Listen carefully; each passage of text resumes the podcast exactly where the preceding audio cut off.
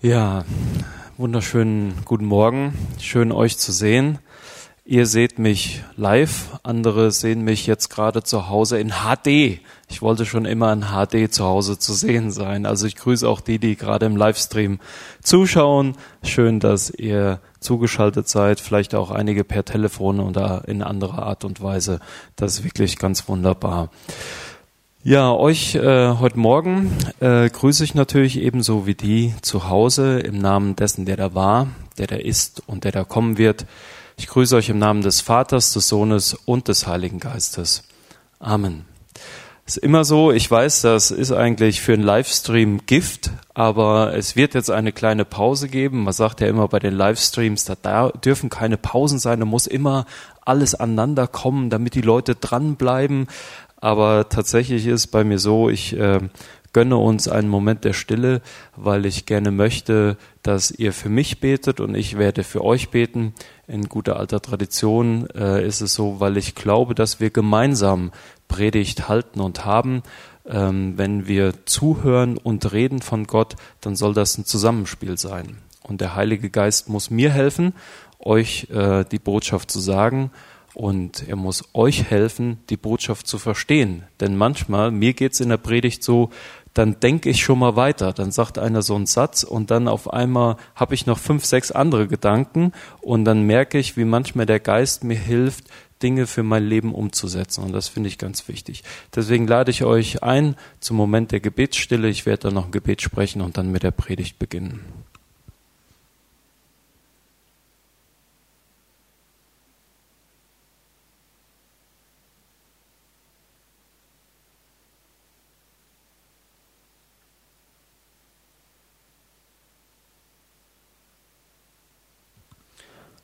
Ich möchte danken, dass du mitten unter uns bist und dass du uns verbindest. Du verbindest uns in Gemeinschaft mit dir und dem Heiligen Geist. Wir bitten dich jetzt herzlich, dass du uns hilfst, auf dein Wort zu hören und von dir zu reden, damit wir leben können. Amen. Ja, vielen Dank schon äh, für die äh, Lesung des Predigttextes. Ich möchte euch ganz kurz noch hineinnehmen in das, was davor geschah, damit wir ein bisschen Einblick äh, bekommen, woher die Rede Jesu kommt, warum er diese Worte spricht. Und zwar ist die Geschichte davor, wenn ihr in Johannes 5 aufschlagt, die Heilung eines Kranken am Teiche Bethesda. Und dann geht es in diese Vollmacht des Sohnes Geschichte. Woher hat Jesus seine Vollmacht? Und nachdem ähm, die Heilung des Kranken am Teich Bethesda geschehen ist, möchte ich euch gerade noch zwei Verse vorlesen, damit ihr wisst, wo wir ungefähr stehen, also was Jesus da gerade erwartet. Da heißt es, Jesus aber antwortete ihnen, mein Vater wirkt bis auf diesen Tag und ich wirke auch. Darum trachteten die Juden noch viel mehr danach, ihn zu töten, weil er nicht allein den Sabbat brach, sondern auch sagte, Gott sei sein Vater und mache, machte sich selbst Gott gleich. Das ist ähm, in den Ohren eines Juden und vielleicht auch uns heute unglaublich, dass jemand auftritt und sagt, ich bin Gott. Also dann würden wir wahrscheinlich auch heute, wenn einer so hier reinkäme und dies behaupten würde, müde lächeln oder vielleicht aufgebracht äh, sein oder wie auch immer, aber wir würden diese Behauptung kaum glauben können. Jesus bricht das Gesetz, er heilt einen Menschen an einem Sabbat. Und ähm, es ist wunderbar, wie Gott hier in dieser Handlung die Wesensart seines Gesetzes deutlich erklärt. Er sagt mit dieser Handlung, das, was ihr euch auferlegt habt an Gesetzen, das gilt nicht. Was ich euch sage, das gilt. Und zwar ist es so, eine Heilung am Sabbat war als solche verboten. Es war aber erlaubt, Menschen, die hilfsbedürftig waren, auch zu helfen. Also wir müssen da, wenn wir in das Gesetz der Juden schauen, ganz genau hingucken. Also dürften schon einen Verband wechseln und so. Das ist also nicht so, dass das verboten war. Aber bestimmte darüber hinausgehende Tätigkeiten waren verboten. Aber Gott sagt ganz klar, meine Gnade und mein Mitleid und meine Liebe und diese Art, wie ich bin, Menschen dann zu heilen, wenn sie Rettung brauchen und zu retten, wenn sie Rettung brauchen, das ist nicht durch euer Gesetz ausgeschaltet. Das gilt jetzt. Ich möchte es an einem Beispiel verdeutlichen. Wir auch heute wollen nicht, dass wir auf den Retter warten. Nehmen wir mal an, wir hätten ein Feuer zu Hause, dann würden wir bei der Feuerwehr anrufen oder jemand anderes bestmöglich ruft noch für uns an oder wir haben einen Herzinfarkt und jemand ruft für uns an und der Krankenwagen soll kommen. Dann können wir nicht am Telefon aushalten, wenn der Retter dann sagt, du ganz nett, ich habe aber gerade Pause, ich komme dann, wenn die Pause vorbei ist, sondern wir erwarten eigentlich, dass sofort die Rettung anfängt. Und das ist das, was Jesus hier sagt. Seine Gnade wird nicht aufgehalten durch unsere Worte oder unsere Werke. Unser Gesetz, das wir uns oft selber machen, verhindert oft Gottes Güte. Da müssen wir uns selbst auch in die eigene Nase packen. Ich selbst merke das immer wieder in manchen Gesprächen, wie meine Art selber im Wege steht, dass der Retter wirken kann. Also wenn wir uns das mal so ein bisschen in uns selber überlegen, wo stehen wir Gott manchmal auch im Wege oder wo verhindern wir, dass die Rettung ähm, ja ausgeführt werden kann. Und das macht Jesus hier nochmal ganz deutlich. Und dann sagt er auch, ich bin übrigens dieser Menschensohn, auf den ihr wartet. Ich bin dieser Messias. Ich bin dieser Gott, an den ihr glaubt. Das ist schon ein starkes Stück. Ähm, ich möchte euch kurz noch einführen in äh, den Begriff der Menschensohn. Der Menschensohn taucht zum ersten Mal, soweit ich äh, weiß, in Daniel auf. Daniel 7, 1 bis 14. Und Jesus benutzt genau diesen Begriff, um zu sagen, ich bin es, ich bin der Menschensohn. Und Daniel prophezeit damals in diesem Abschnitt, alle Reiche der Welt werden vergehen, alle Macht wird dem Menschensohn übergeben. Und wenn wir als Jude uns mal die Geschichte betrachten, dann wissen wir, dieses jüdische Volk ist immer mal wieder von jemand anders beherrscht worden. Immer kam irgendjemand anders vorbei und hat gesagt, so, ihr müsst euch jetzt vor mir beugen. Und dann kam jemand anders und hat äh, eine neue Eroberung äh, fortgeführt. Und so sehen wir, dass verschiedene Weltreiche, die Babylonier, die Ägypter, die Griechen, die Meder, die Römer, immer andere Herrscher über Israel eingefallen sind. Und man hatte eine Sehnsucht danach, dass das endlich mal aufhört und dass ein israelitischer König wie David kommt und herrscht, mit guter Hand aus den eigenen Reihen beherrscht zu werden. Und wenn wir uns das vorstellen für uns heute, dann müssen wir wirklich damit rechnen, dass jegliche Weltreiche von Gott abgeschafft werden. Das ist fast nicht denkbar, aber das zeigt uns die Größe Gottes. Und diesen Anspruch hat Jesus noch heute.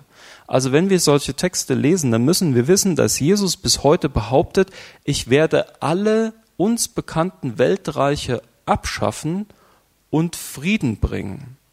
Das habe ich mir lange überlegt und dann habe ich mir gedacht, wie sind denn die Weltenherrscher? Jetzt können wir an die aktuellen nur mal denken. Ja, also wir hätten Frau Merkel, ja, da denkt man sich, die kommt aus einem frommen Haus. Wenn da der Jesus vorbeikommt und sagt, so, ich bin jetzt hier der Bundeskanzler, dann wird die vielleicht sagen, okay, das machen wir. Schwierig wird's dann mit Menschen wie in Nordkorea, ja, äh, solche Diktatoren oder in Afrika, in manchen diktatorischen Systemen. Selbst muss ich jetzt leider sagen, vielleicht hört er gerade zu, wer weiß, der Herr Putin oder der Herr Trump, ja, ähm, ich weiß nicht, ob das so gut ist, das öffentlich zu sagen, aber bei denen könnte ich mir vorstellen, wenn da Jesus vorbeikommt, also beim Herr Trump könnte ich mir sogar vorstellen, dass der den kurz zur Seite schiebt, damit er wieder im Bild ist. Ja, solche Szenen kennen wir ja von ihm. Oder der Herr Putin, der würde wahrscheinlich ein Gesetz erlassen und dann sagen, ja, irgendwie der Herr Jesus, der darf hier nicht bei uns herrschen, weil ich bin hier der unangefochtene König im eigenen Staat. Aber wenn wir diese Gedanken mal, ohne da ein bisschen sarkastisch oder witzig dran zu gehen, zu Ende denken, dann bedeutet das, dass wenn Jesus kommt, jeder machtgierige Mensch auf der Welt willentlich oder unwillentlich seinen Posten räumt. Und das bedeutet unbegrenzte Macht. Also als ich den Gedanken durchdacht habe, musste ich feststellen, wie mächtig Jesus sein wird bei seinem zweiten Kommen. Jegliche Weltenherrscher werden ihm die Knie beugen und sich vor ihm niederwerfen und seine Macht anerkennen. Und diesen Anspruch hat Jesus bis heute. Also ich überlege mir manchmal, wenn wir so in christlichen Kreisen unterwegs sind, dann sind oft doch eher so Leute dabei, ähm, die verhalten sich, ich will es mal sagen, so ein bisschen duckmäuserig, als hätten wir Christen nichts zu sagen, als müssten wir immer schön äh, unseren Bückling machen und immer, immer fromm nach hinten und immer ähm, so liebevoll und immer bloß nicht auffallen. Und, aber wir sind Diener eines Herrschers, der alle Macht der Welt an sich nehmen wird. Also wir dienen dem größtmöglichen König, den es je gegeben hat und je geben wird. Und in dieser Macht aufzutreten und in dieser Macht zu handeln, bedeutet, dass nichts unmöglich ist. Das sagt auch Jesus in seinem Wort. Und ob es die kleinen Dinge, ich habe eben die Gebete verfolgt, es wär, war sehr schön, auch Gebete zu hören, ob es kleine Dinge sind wie Corona, ob es große Dinge sind, egal was, Jesus hat alles in seiner Hand. Und er spricht ein Wort und es wird so sein, wie er es will. Das ist absolute Macht. Davon träumt der Mensch nur. Das kann niemand anders außer Gott alleine. Und viele denken immer, Jesus wird dieser friedliche Herrscher sein. Also wenn wir uns die weltlichen Herrscher anschauen, dann stellen wir oft fest, die sind sadistisch, grausam, gottlos, wild, schrecklich. Also äh, Hitler, Stalin, Mao oder wer es auch immer ist oder gerade noch herrscht, wo Menschen in Folter und Tod gehalten werden. Aber wir denken oft, Jesus ist nur dieser Friedefürst, aber wir müssen uns leider auch äh, Verse anschauen, wo es heißt, er wird kommen und herrschen mit eisernem Stab. Das wird bedeuten, so kann ich es nur im Moment deuten, dass manche Menschen nicht freiwillig ihm gegenüber die Knie beugen und er in seiner Macht so auftreten wird, dass die Menschen geradezu gezwungen werden, ihm zu gehorchen und sich vor ihm zu beugen. Wir können da gerne noch drüber diskutieren, wenn ihr möchtet, aber äh, überlegt mal, wenn es heißt, er wird sie weiden mit eisernem Stab. Das wird ein Machtanspruch sein, der irre ist. Und ich sage es deswegen in aller Deutlichkeit und etwas ausführlicher als vielleicht gewohnt, weil genau diesen Anspruch hören die Schriftgelehrten. Genau das hört, hören die Juden gerade, dass das Jesus sein möchte. Und dann kommt nämlich die Frage auf, woher nimmt er das Recht zum Handeln und woher bekommt er diese Macht? Das kann doch gar nicht sein. Und vielleicht hören wir in dem Zuge auch, warum seine Jünger etwas verwirrt waren an mancher Stelle. Warum sie ihn sehen und denken, Moment mal, das ist doch nur ein Zimmermann. Wie will der jetzt gegenüber Cäsar oder gegen Babylon oder Ägypten auftreten und sagen, ihr habt euch mir zu beugen? Das ist für damalige Verhältnisse unvorstellbar gewesen. Diesen Machtanspruch, den Jesus hier formuliert, ist für die Menschen nicht denkbar gewesen. Und deswegen haben die wahrscheinlich gedacht, entweder ist er ein totaler Spinner, also er ist vollkommen durchgeknallt, dieser Jesus, oder er macht irgendwann etwas, einen solchen Aufruhr im Volk, dass Millionen von Menschen ihm folgen werden und werden dann diesen Macht, äh, diese Machtverhältnisse umkehren. Wir wissen, wir haben immer eine bequeme Situation. Äh, wir können auf die Bibel schauen, die Verheißungen und wissen, es sind zwei Kommen des Jesus angekündigt. Der eine, um sein Friedensreich anzukündigen und das, das andere Kommen, um dieses Friedensreich auch durchzusetzen. Und was ich äh, ganz besonders interessant finde, ist, wir haben jetzt über politische Macht gesprochen. Jesus hat aber auch die Macht, die Toten aufzuerwecken zu den Lebenden. Das ist eine Macht, die auch für mich schwierig ist zu begreifen. Also ich kann mir dazu gerade eben noch vorstellen, dass Jesus kommt und alle Knie werden sich beugen. Aber aus etwas Totem etwas Lebenden, Lebendes hervorzurufen, das ist eine Macht, die bisher unbekannt ist. Niemand kann das. Also Forscher auf der ganzen Welt bemühen sich darum, aus toter Materie lebende Materie zu machen. Es geht nicht. Nur aus Lebenden kann etwas Lebenden äh, äh, herauskommen. Also das ist etwas Irres. Und Jesus wird dann dieser Richter sein. Also auch das hören wir oder lesen wir hier. Er wird die, äh, die Toten lebendig machen und er wird sie auch richten. Und es wird eine Gerechtigkeit geben. Ich persönlich habe große Sehnsucht nach Gerechtigkeit. Ich habe jetzt neulich noch von einem Fall gehört, wo ein Typ äh, für andere Menschen Steuern ähm, hinterzogen hat. Also er hat ihnen geholfen, Geld ins Ausland zu transportieren und ist dabei erwischt worden, weil einer seiner Kunden auf einmal Angst bekommen hat. Ja, also, dass er mit dem Geld mal durchbrennt. Und dann hat er beim Richter gesessen, der hat ihn mit ins Hinterzimmer geholt und hat ihm dann gefragt, was können Sie mir denn anbieten? Und damit meinte er Geld. Das fand ich spannend, ja, dass in einem Rechtssystem wie in Deutschland sowas auch noch heute geht, ja, dass man quasi je mehr Geld man hat, das Gefühl hat, auch besser beurteilt zu werden, während man sich das nicht leisten kann, die guten Anwälte eher schlechter beurteilt wird. Und das wird bei Jesus nicht so sein. Er wird Gerechtigkeit herrschen lassen und er wird richten die Lebenden und die Toten. Und ähm, wir müssen hier auch hören, und das, das finde ich unglaublich, äh, fast sogar, dass Jesus zu den Toten geht und ihnen verkündigt. Man kann diesen Vers jetzt in zweierlei Art und Weise lesen. Also entweder man liest ihn so, dass man sagt, wir alle sind quasi geistlich tot und Jesus kommt zu uns und redet zu den Toten. Dann könnte man ihn erklären sozusagen. Ich möchte ihn aber wörtlich nehmen. Das bedeutet, dass Jesus wirklich ins Totenreich gegangen ist und Evangelium gepredigt hat. Ich werde nämlich oft gefragt, ja, was ist denn mit den Menschen, die noch nie von Jesus gehört haben? Was ist denn mit den Menschen, die vor Jesus gelebt haben? Was ist denn mit den Töchtern von, was weiß ich, ja, äh, Abimelech oder wie die Jungs da alle im Alten Testament hießen, äh, oder den Söhnen von, was weiß ich, ja, äh, die haben doch Jesus nie gesehen. Und wenn wir den wörtlich leben, dann bedeutet das, Jesus ist in das Totenreich hinabgestiegen, hat dort Evangelium gepredigt und die Menschen konnten sich dann für ihn entscheiden. Oder wir müssen uns eine andere ähm, Deutung dieses Verses überlegen, aber ich wüsste gerade keinen. Aber ich sehe da drin Gottes Gerechtigkeit und diese Gerechtigkeit heißt, jeder Mensch, der je gelebt hat, hat irgendwann die Möglichkeit, sich für Jesus zu entscheiden. Und das finde ich gerecht. Also es kann niemand zu Gott irgendwann mal gehen und kann sagen, du, ich habe nichts von dir gehört. Auch du, der du heute Morgen hier in der Predigt warst oder hast live zugehört, kannst nachdem der Paul Commercial heute Morgen hier war, nicht sagen, ich habe nicht davon gehört, dass man sich für Jesus entscheiden muss und dass er richten wird. Jetzt weißt du es.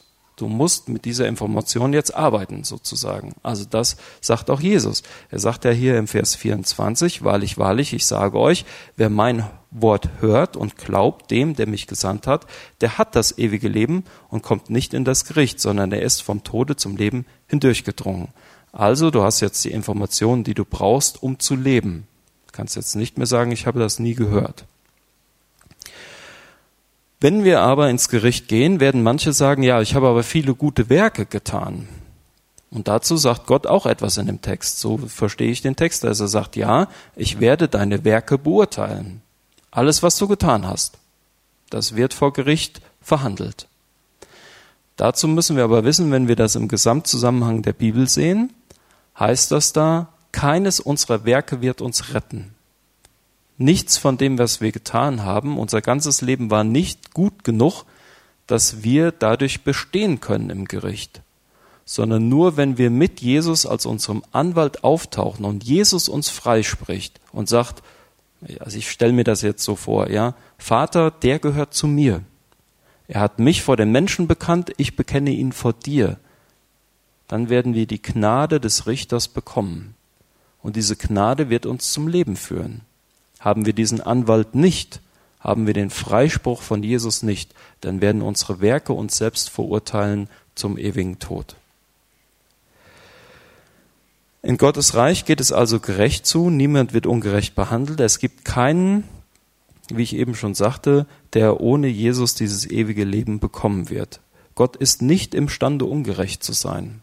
Also wenn wir danach gefragt werden, wie Gott so ist, dann sage ich immer, Gott ist nicht ungerecht, Gott ist gerecht.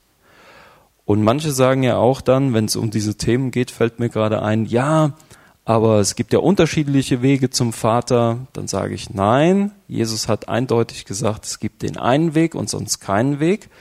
Und dann gibt's immer mal wieder Leute, die sagen, ja, aber am Ende sind wir doch alle bei Gott. Darauf hat Jesus auch eine Antwort und die heißt, nein, das ist nicht so, sondern nur wer mein Wort hört und meinem Wort vertraut, der ist beim Vater, die anderen nicht. Dann sagen manche, das aber ungerecht. Dann sage ich, ja, dann geh doch mal zu einem Mohammedaner oder geh zu einem Moslem oder geh zu einem Buddhisten oder irgendjemand, der anders glaubt und sagt ihm, herzlichen Glückwunsch, du tust viele gute Werke, du machst alles, was deine Religion verlangt, aber am Ende übrigens bist du bei uns? Dann denke ich immer, ja, nee. Was wird der denn dazu sagen? Und mit welchem Recht mache ich das? Und dann kann ich ganz beruhigt sagen, ja, du lebst deine Religion und nach dem, wie du lebst, wird es auch später sein. Du wirst nicht bei Gott sein. Das ist ganz sicher. Also jegliche andere Religion, die verspricht, irgendetwas anderes als bei Gott zu sein, die werden Recht haben. Also da sind die richtig, da liegen die vollkommen richtig. Und das wird Gott auch so machen. Wenn ich mich nicht für ihn entscheide als meinen Vater und meinen Retter, dann werde ich nicht bei Gott sein. Auch das ist Gerechtigkeit. Gott selbst sagt darüber, ich habe keinen Gefallen am Tod des Gottlosen. Hat er nicht. Aber er muss gerecht sein. Das heißt, wenn ich mit Gott nichts zu tun haben will, werde ich das auch nicht in diesem und im nächsten Leben. Und das ist auch für mich Gerechtigkeit. Also, woher nimmt Jesus das Recht für sein Handeln? Jesus bekommt sein Recht zum Handeln und diese Rede zu sagen von seinem Vater. Gott und der, also Gott Vater, Gott Sohn und der Heilige Geist sind eine Einheit. Alles, alle Ehre, alle, alles Gericht, alle Gnade, alle Liebe, sogar die Möglichkeit, Leben zu erwecken, wird von Gott auf den Sohn übertragen.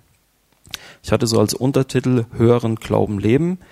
Wir können das alles hören und uns Gedanken darüber machen. Also ich lade immer Menschen dazu ein, mitzudenken. Manche sind ja innerlich so ein bisschen in Aufruhr gegen Gott. Ich finde es immer spannend, wenn Menschen sagen, nein, das ist ganz anders. Und dann sage ich, ja, dann forschen wir doch mal ein bisschen an der Bibel und dann weiß ich auch nicht immer alle Antworten. Das hilft mir dann selber. Dann muss ich selber nochmal Bibel lesen, muss selber nochmal nachgucken und äh, meine Argumente dann nochmal äh, durchdenken. Wenn ihr das, was ich heute gesagt habt, heute Morgen überdenkt und sagt, ja, aber manches ist gewiss ein bisschen anders, als du das gepredigt hast, dann lade ich dazu ein, nachzuforschen, zu gucken, wo steht was. Dann denke ich, also hören, wir können hören, dann können wir glauben. Glauben ist für mich Wissen. Also ich mag diesen Satz immer nicht, äh, Glauben heißt nicht Wissen. Das ist für mich totaler Quatsch. Das ist eine der größten Lebenslügen, die ich je gehört habe.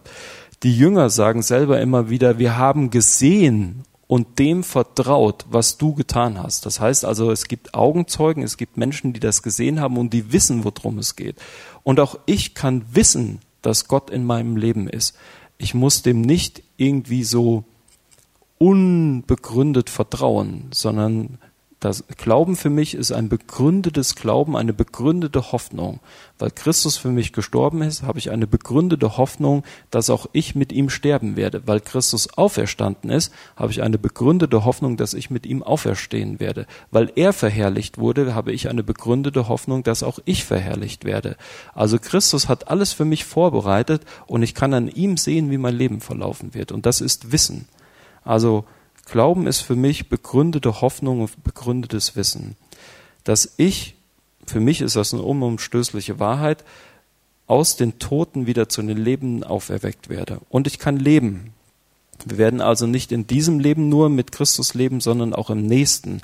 Und das ist für mich auch wunderbar, gerade äh, wie eben schon gesagt wurde, wenn uns die Zeichen, die im Moment in dieser Welt umhergehen, auch mit diesem Coronavirus, das heißt, der Corona heißt ja Krone, ja, also ist schon interessant, ne, wenn man dann äh, so überlegt, ne, dass das eine Krone sein soll, die man aufgesetzt bekommt. Was für, für Kronen setzen wir uns manchmal auf und unter welchen Kronen leiden wir manchmal, unter welchen Herrschern. Aber auch das hat Gott in der Hand, auch darauf vertraue ich. Ich weiß, meine Haltung ist vielleicht manchmal unbequem und mancher kann das nicht so gut hören, was ich sage. Aber als Christen denke ich, wir können wir nichts anderes sagen als das, was unser Herrscher sagt. Wenn ich hierher komme und im Namen Jesu predige, dann kann ich nicht ein anderes Evangelium predigen, dann kann ich nicht etwas anderes sagen als das, was Jesus sagt. Wenn ich das doch tue, muss ich auch kurz die Möglichkeiten durchdenken, was ich dann muss oder was ich darin tue. Erstens, wenn ich etwas anderes sage als das, was Jesus gesagt hat, mache ich Jesus zum Lügner. Das müssen wir uns deutlich machen. Ja, also wenn ich etwas anderes behaupte als das, was Jesus behauptet hat, sage ich Jesus, du lügst übrigens, das ist die Unwahrheit, die die du sagst. Aber Jesus von sich selber sagt, ich bin die Wahrheit. Wir nehmen die Bibel nicht ganz ernst, sondern nehmen nur vielleicht heraus, was uns gefällt. Das ist auch eine gefährliche Haltung, wie ich finde. Und wir sagen, ja, Jesus, ist ganz nett, wie du die Zukunft gestalten möchtest, aber ich habe eigene Gedanken über meine Zukunft, meine Zukunft ist anders. Dann sage ich, dann musst du aber auch die Kraft dazu haben, deine Zukunft anders zu gestalten. Also wenn ich möchte, dass alle Welt gerettet wird, dann muss ich die Kraft dazu haben, alle Welt zu retten, weil Jesus sagt, das mache ich nicht. Das sind entscheidende Punkte. Oder wenn ich mir denke, dass Jesus anders in Zukunft handeln sollte, wie ich aus seinem Wort verstehe, dann muss jemand anders das auch umsetzen, weil Jesus sagt, ich mache das so. Also wir können wissen, wie Jesus handelt. Wenn wir das anders wollen und anders predigen und anders denken, brauchen wir jemanden, der es auch anders macht. Wenn wir es selber nicht sind, wird die Wahl dann schon eng. Oder wir nehmen das an, was Jesus sagt. Und das ist manchmal schwierig, das merke ich immer wieder, gerade dann, wenn wir anderer Meinung sind wie Jesus, dass unser Herz gegenüber Gott rebelliert. Und da möchte ich euch einladen, euer Herz Jesus zu unterstellen. Das ist manchmal schwierig, aber ich finde, es lohnt sich. Ich äh, versuche in letzter Zeit immer wieder auszuhalten, was Gott mir sagt und mit dem zu arbeiten. Manchmal arbeitet Gott mit seinen Gedanken wirklich an meinen Gedanken und äh, macht mir immer wieder klar, ja, ich weiß, Bolko, du bist da widerspenstig, du bist da halsstarrig, du willst das und das und das und das, aber mein Wort sagt was anderes. Und dann ist er sehr sanft mit mir und manchmal boxt er auch mit mir. Ja, dann hämmert er mir manchmal drei, vier Tage hintereinander immer ähnliche Bibelstellen rein und sagt, ja, hier, ich sag's dir doch, ich sag's dir doch, ich sag's dir doch, weil ich auch so bin. Ne? Dann manchmal, Gott hat er seine eigene Art mit mir. Muss nicht bei euch so sein. Aber ich denke, wir dürfen uns darüber freuen, dass Gott Recht hat, Wahrheit spricht und dass er das tut, was er auch sagt. Und das ist ein großes Privileg. Kein anderer Herrscher der Welt kann das. Alle Herrscher der Welt haben Dinge versprochen, die sie nicht eingehalten haben. Christus ist der Einzige, dessen Wort auch erfüllt wird. Und darüber bin ich sehr froh. Auch über seine Liebe und seine Rettung und über sein Kommen. Amen dazu. Ich bin noch gebeten worden, mit euch zu beten und ich möchte noch ein Gebet sprechen. Herr Jesus, vielen Dank. Danke für dein Wort. Danke, dass du der Weltenherrscher bist. Danke, dass du unser Richter sein wirst. Und danke für deine Gerechtigkeit. Danke, dass du alles in deiner Hand hast, dass dir alle Ehre gebührt, dass du Leben spendest, dass du für uns Wohnungen bereitest bei deinem Vater und dass du uns so liebst, dass wir heute erkennen können, dass wir uns für dich aus Liebe entscheiden können, weil du uns vergibst. Der Weg ist frei. Es ist möglich, zum Vater zurückzukommen. Ich danke dir für dein Wort und möge der Heilige Geist in uns wirken, dass wir dein Wort verstehen, darauf hören und danach leben. Amen.